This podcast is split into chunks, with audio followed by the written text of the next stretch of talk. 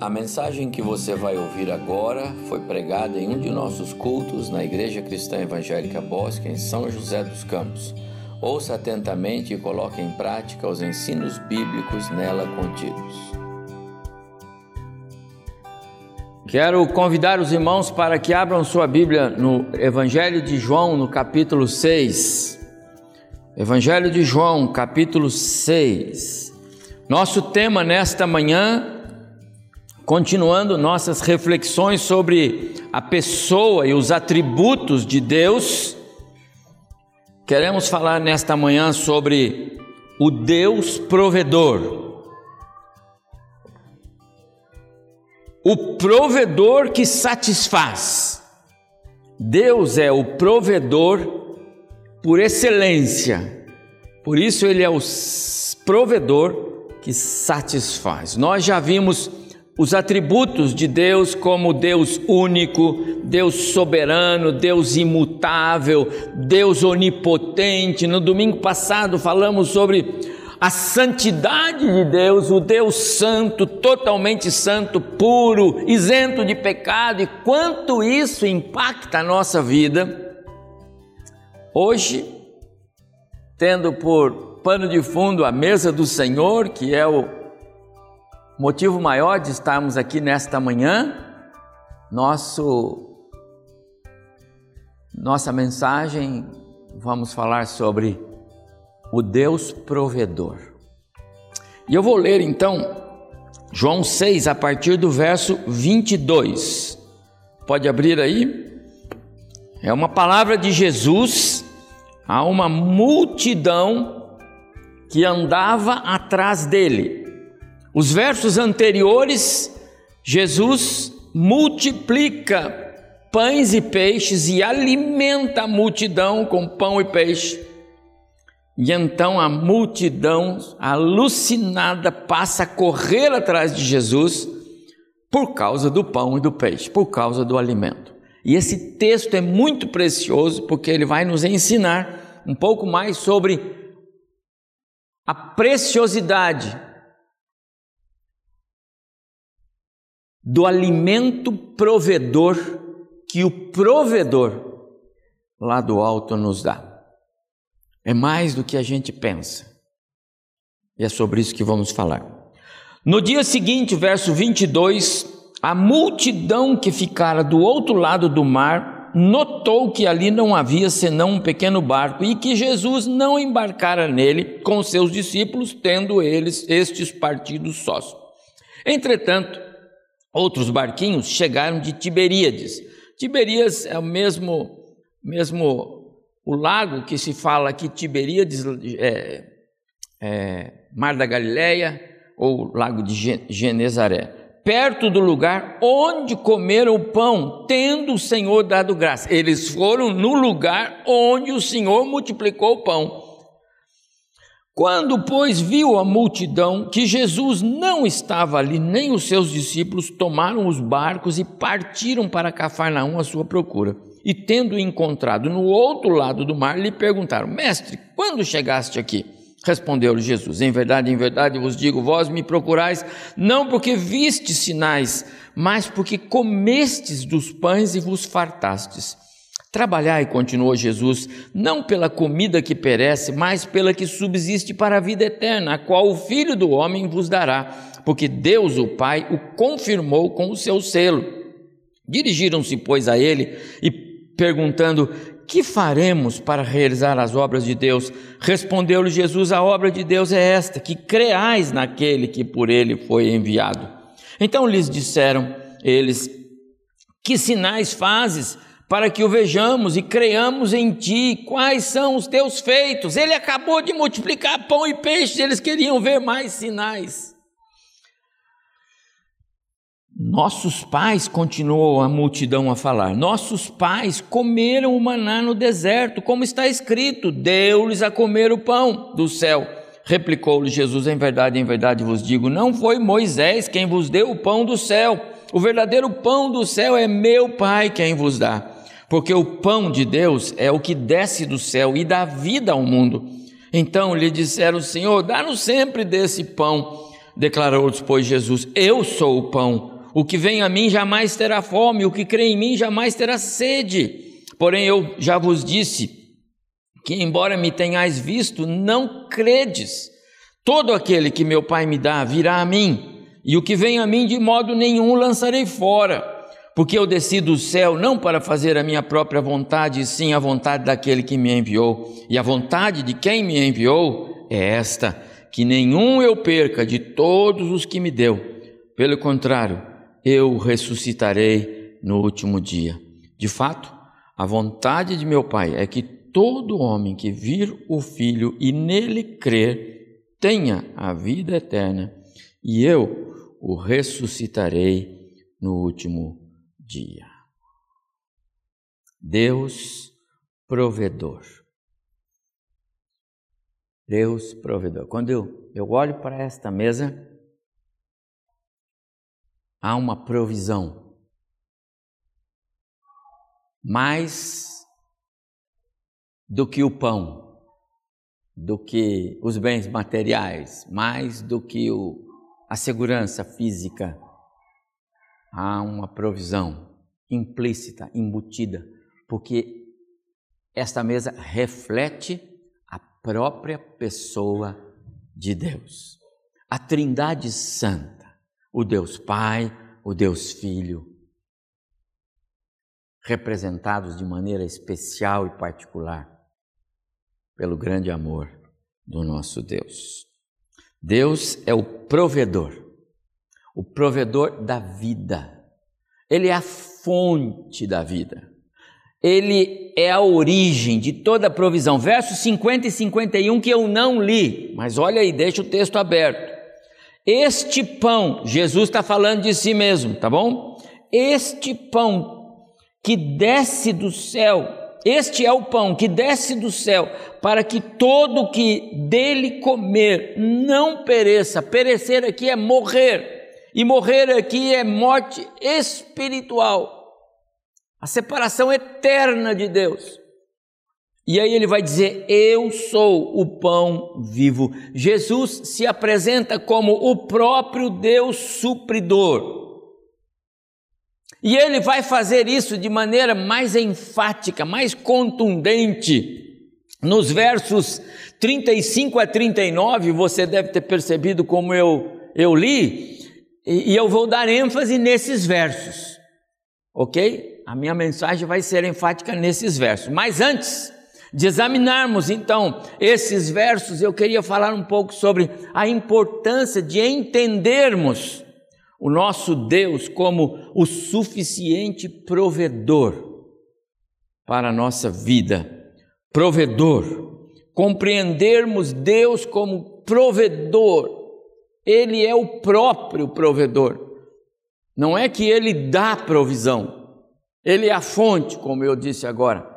Esse é o meu desejo nesta manhã. Quando nós falamos sobre onipotência de Deus, que Deus faz mais do que tudo nós tudo que nós pensamos e pedimos, não é? Já falamos sobre isso. Dissemos que invariavelmente nossos pedidos, se você se lembra disso, eles ficam muito aquém da, da, daquilo que Deus é capaz de fazer. Nós sempre, o, o apóstolo Tiago escreve que nós pedimos mal, e é por isso que a gente não recebe grandes e boas coisas de Deus, porque a nossa visão é limitada e nós pedimos dentro daquilo que nós achamos que é possível. Mas o nosso Deus é o Deus dos impossíveis. Ele é o Deus que provê aquilo que a gente nem imagina. E é esta e é este o foco do que Jesus está falando. A multidão está atrás dele porque está pensando no pão, e Jesus está falando: vocês tinham que pensar em coisas maiores, porque esse que está com vocês, ele é o próprio pão. Será que temos consciência do que temos colocado diante de Deus nas nossas orações? Será que nós estamos atentos para as, as reais necessidades da nossa família? E nós não estamos perdendo tempo orando por coisas que não são tão importantes assim. Será que nós não gastamos muito do nosso tempo focado naquilo que é material, físico, perecível, efêmero, passageiro, é desse mundo, e eu estou olhando para isso e gastando tempo com isso e perdendo o foco daquilo que de fato eu deveria me concentrar. Uma vez uma irmã disse que se ela tivesse que criar filhos para depois servirem a Satanás, ela nunca preferia tê-los tido. E eu achei aquilo muito importante. Porque você já imaginou você criar filhos, investir neles, dar-se por eles, mas perdê-los para esse mundo? Em que nós temos investido? Como e onde estamos priorizando nossa busca diária por suprimento para nós e para a nossa família? Será que nós temos a visão clara de quem é o provedor e do quanto esse provedor quer nos dar? Jesus disse: Tudo que vocês pedirem em meu nome, isso o Pai vai fazer. Tudo. Tem que pedir no nome dele. Tem que ser um cheque assinado por ele, não por você, e não aceita falsificação e não aceita cheque em branco. Portanto, Jesus tem que concordar com o seu pedido. Não há dúvida que precisamos trabalhar. Não há dúvida que precisamos cuidar dos nossos negócios. Não há dúvida que precisamos correr atrás da formação dos nossos filhos. Isso é tudo é legítimo. Jesus não está combatendo. O problema não é os cuidados normais e naturais que a vida exige de nós. Eu dou graças a Deus pelos, pelos jovens, pelos pelos juniores, pelos irmãos com suas formações escolares, acadêmicas. Que preciosidade é ver os irmãos trabalhando, bem colocados, por causa de suas formações, pelos seus cursos de pós, de doutorado. Que coisa linda ter uma igreja, é uma bênção. Não é disso que Jesus está falando. O problema é que aquelas pessoas, aquela multidão, assim como muitas pessoas hoje em dia, é que esse é todo o motivo, ou toda a razão, essa é toda a ocupação da mente, essa é toda a preocupação. Estão tão afoitos e tão correndo atrás das coisas deste mundo que a vida com Deus está ficando em segundo lugar. O suprimento espiritual passa a ser algo que entra na história quando der tempo. Aquela multidão, ela estava se perdendo. A única ocupação, a única preocupação era correr atrás daquilo que lhes saciava a fome o saciar a fome tem a ideia de atender aos requisitos fisiológicos, naturais. E às vezes nós estamos empreendendo esforços nesse sentido. E aí é como se Jesus estivesse dizendo para nós: vocês estão com o foco errado. Como ele disse para essa multidão. A visão deles era imediatista, pensavam no aqui e agora, no material. Às vezes nós precisamos considerar que infelizmente temos muitas pessoas, muitos cristãos, caminhando atrás do que perece e não priorizando verdades espirituais. Jesus não está negando o fato das nossas necessidades. Porém, a vida não se encerra nas coisas materiais perecíveis. Aqui Jesus fala sobre isso. Portanto, não vos inquieteis. Quando, acho que foi um texto que, não sei se o pastor André usou recentemente, Mateus 6. Ah, foi no estudo de quarta-feira, não foi? Foi. Não vos inquieteis com o dia de amanhã. Lá, Mateus 6, 22 em diante. Não precisa abrir, você conhece aquele texto que fala pela ansiosidade pela vida, pela solicitude da vida, pela, por preocupação a, a, a, aquela passagem de Jesus cabe bem aqui para nós entendermos. Jesus, Jesus está falando lá de necessidades básicas do ser humano. que vestir, o que comer, a sua segurança, os cuidados. Isso é básico. E Jesus diz assim: não se preocupe com isso, porque o nosso Pai, o vosso Pai Celestial, Ele sabe que vocês precisam disso. E Ele vai suprir vocês.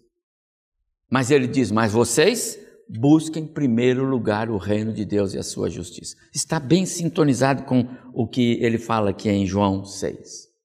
Há algo mais excelente, mais elevado, algo mais sublime que deve ocupar a nossa mente, que são as coisas espirituais. O provedor, no sentido de coisas que nos conduzem à vida eterna. Aquela multidão corria atrás de Jesus, mas só buscava o encher a barriga. E às vezes é isso que tem acontecido conosco. Por isso foram ao lugar onde ele deu graças, verso 23 do capítulo 6 de João. Eles foram no lugar onde Jesus deu graça e muito bem. Vamos aqui, que aqui pode ser um lugar bom para a gente vir. Nós vamos encontrar ele aqui, ele vai de novo nos alimentar e nós vamos passar mais um dia gostoso. Amados irmãos, é assim. Infelizmente, muitas pessoas correm atrás de Deus quando estão com alguma necessidade e deixam Deus de lado quando as necessidades não existem. Aquelas pessoas não estavam interessadas no Jesus dos milagres. Vou repetir. Eles não estavam interessados no Jesus dos milagres. Não lhes interessava o provedor. Não lhes interessava conhecer o provedor. Não lhes interessavam os ensinos do provedor. Não lhes interessavam as mensagens sobre o céu, sobre o reino dos céus que o provedor pregava. Eles estavam apenas interessados no milagre, no pão, na bênção. Infelizmente existem muitas pessoas assim, não é? Onde é que tem a bênção, a gente vai para lá. Tem um lugar ali que tem um, um cidadão que faz uma oração de poder, então vamos lá. Tem um lugar ali que tem uma igreja que é um, então vamos para lá. E nós vamos pulando de lugar em lugar, atrás da bênção. Nós não estamos interessados no Jesus da bênção. Veja o que Jesus diz no verso 26, estou em João 6.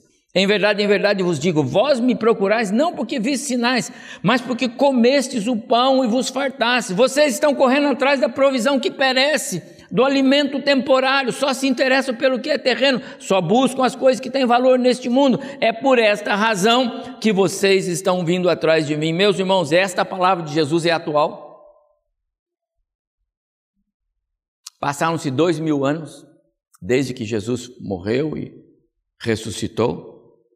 Mesmo depois de revelado todo o propósito salvífico de Deus na pessoa de Cristo, Jesus não morreu para nós não temos enfermidades. Ele disse nós teríamos. Ele não morreu para nós. E o texto de Isaías 53 não é para, esse, para essa aplicado aqui, tá bom? Jesus não morreu para nós comprarmos carro novo, casa nova ou, ou termos dinheiro, não, ele não morreu para isso. Essas bênçãos podem vir e virão porque Deus tem prazer em dar o melhor para nós. Mas Jesus morreu para nos livrar da morte eterna. Ele nos livrou para livrar das garras de Satanás. Ele nos livrou para nos dar uma oportunidade de salvação. Ele nos livrou para nos levar de volta à presença do Pai, para termos vida eterna. E às vezes nós ficamos só na primeira possibilidade de sermos crentes. Como dizem alguns, crente não pode ficar doente, crente não pode passar necessidade, se não é pecado, então a gente vai atrás da bênção material. Jesus disse: Vocês estão vindo atrás de mim pela motivação errada. Pão para o corpo físico, cura, mas não me veem como alimento espiritual não me veem como Senhor, não querem a minha presença na vida de vocês. não o buscam para terem uma vida mais santa, mais pura, mais afastada do pecado. Não querem Jesus em seus negócios, não querem Jesus em seus programas, em seu lazer, nos seus compromissos sociais, não querem Jesus nos seus lares. Jesus atrapalha às vezes os nossos encontros sociais, atrapalha os nossos compromissos de domingo, esse negócio de ir na igreja domingo, mas eu tenho que receber meus parentes em casa no domingo e ficar em casa. Esse negócio de, de aprender de Jesus não está bom. Como nós não queremos Jesus, ele atrapalha. Então Jesus diz à multidão, vocês, verso 27, vocês precisam trabalhar não pela comida que perece, mas pela comida que subsiste para a vida eterna, a qual o Filho do Homem, está falando dele, vos dará, porque Deus o confirmou com o seu selo. Aqui está o Deus provedor, do qual nós estamos falando. A verdadeira provisão é essa que vem do alto. E quando aquelas pessoas queriam confrontar Jesus, não foi? Ah, mas lá no deserto Moisés deu o pão, falando do maná. Jesus diz assim: em verdade, em verdade, não foi Moisés, verso 32, quem vos deu o pão, o verdadeiro pão do céu, é meu Pai quem vos dá, porque o pão de Deus é o que desce do céu, verso 33, e dá vida ao mundo. E aí, Jesus faz três afirmações sobre o provedor, e eu vou fazê-las, depois vamos para a ceia. Eu sou o pão da vida. O que vem a mim jamais terá fome, e o que crê em mim jamais terá sede. Eu sou o pão da vida. Quem vem a mim não terá fome, e o que crê jamais terá sede. Há duas ênfases aqui que eu quero deixar registrado para os irmãos. Primeiro, nós vemos aqui claramente o atributo de Deus como o suficiente provedor. O suficiente provedor o que vem a mim e o que crê em mim. Há duas coisas importantes aqui, meus amados irmãos. O provedor não pode ser conhecido pelo mundo. O provedor não pode ser conhecido pelo mundão, não pode. Ele só será conhecido por aqueles que forem a ele e por aqueles que crerem nele. É o que está escrito. O que vem a mim não terá fome, o que crê em mim não terá sede. O provedor só pode ser conhecido por aqueles que vão a ele. Aqui no capítulo 6, ainda de João, verso 44, veja o que Jesus, o que Jesus disse: Ninguém pode vir a mim se o Pai que me enviou quem é que leva o homem a Jesus e diz: Esse é o Salvador? Deus, através do seu Espírito. Está João 6,44. O que vem a mim é aquele que o Pai trouxe. E lá em João 14,6, Jesus disse: Eu sou o caminho, a verdade e a vida, e ninguém vem ao Pai senão por mim. Então os dois trabalham juntos, e esta afirmação é poderosa. O suficiente provedor não pode ser conhecido senão quando Deus o revela você conhece Jesus, você é salvo em Jesus, você tem segurança de que Cristo é o seu Salvador, então levante as mãos e diga: Obrigado, Deus, porque o Senhor me mostrou. É verdade. E mais, não só vão a Ele, mas creem nele. Você crê? Você crê que Jesus é seu Salvador? Você crê que tem a fé salvadora em você? Então levante de novo as mãos e diga obrigado, Deus. Sabe por quê? Porque quando Paulo escreve os Efésios, ele diz que pela graça sois salvo mediante a fé, e esta fé não vem de você, é um presente de Deus. Se você tem essa fé, levante a mão e diga obrigado, Deus, que o Senhor me deu a fé para crer. Sabe por que as pessoas aí fora não conseguem crer em Jesus como seu Salvador? Porque Deus não lhes deu a fé. Mas você continua falando, porque uma hora que o coração deles amolecer e ceder e confessar Jesus, aí você diz: Deus já tinha te dado isso, você só faltava tomar posse. É tudo presente de Deus. Diferente do processo de santificação que exige esforço, que exige abnegação, que exige luta contra o pecado, que exige domínio de si. Lembra? A salvação é esse presente, sobre isso que o provedor nos fala nesta mesa. E ele diz assim: e estes serão fartos e saciados. Sede espiritual, sede da alma, não sede do intelecto, não sede de coisas materiais, elas vão vir, são naturais, mas não é disso que Jesus está falando. Quando ele se encontrou com a mulher samaritana lá em João capítulo 4, está lembrado? À beira do poço. E aí a mulher falando com ele, e ele disse, e ele pediu água para a mulher, e a mulher conversando com ele, e ele disse: Mulher, se você soubesse quem é o que fala com você, você pediria a água da vida e ele lhe daria. E quem dela beber jamais terá sede. Esse é Jesus. Agora no capítulo 6 ele está falando sobre essa mesma água da vida. Ele está falando de alimento espiritual. Mas aquelas pessoas não enxergavam, e às vezes, amados irmãos, nós nós ficamos ofuscados por esse mundo, pelas coisas deste mundo. Jesus diz no verso 36 aqui de João 6: Eu já vos disse, vocês me viram, mas não creem. Os olhos de vocês conseguem me enxergar, mas vocês não conseguem crer. Vocês conseguem ver o que eu faço, mas não, vocês não conseguem ver quem eu sou. Quando as coisas, quando a nossa visão está tão focada nas coisas deste mundo, a gente até consegue entender que isso é um presente de Deus, mas a gente não consegue ver Deus no presente. E a prova disso é que a gente não volta para agradecer. Porque quando a gente vê Deus no presente, quando a gente vê Deus na bênção, quando a gente vê Deus naquilo que, no livramento, a gente volta e diz: Senhor, obrigado, Senhor. Às vezes nós achamos que as coisas vêm porque tudo vem natural. A maior necessidade do ser humano, meus amados irmãos, é água da vida, o provedor da água da vida. Eu sou. Jesus disse aqui: Eu sou. No verso 37, Jesus faz uma segunda afirmação fortíssima: Todo aquele que o Pai me dá, esse virá a mim, reforçando. E o que vem a mim, de modo nenhum lançarei fora. Viu aí o verso 37, segunda afirmação. De modo algum. Aquele que provê a salvação é também aquele que garante a sua eficácia.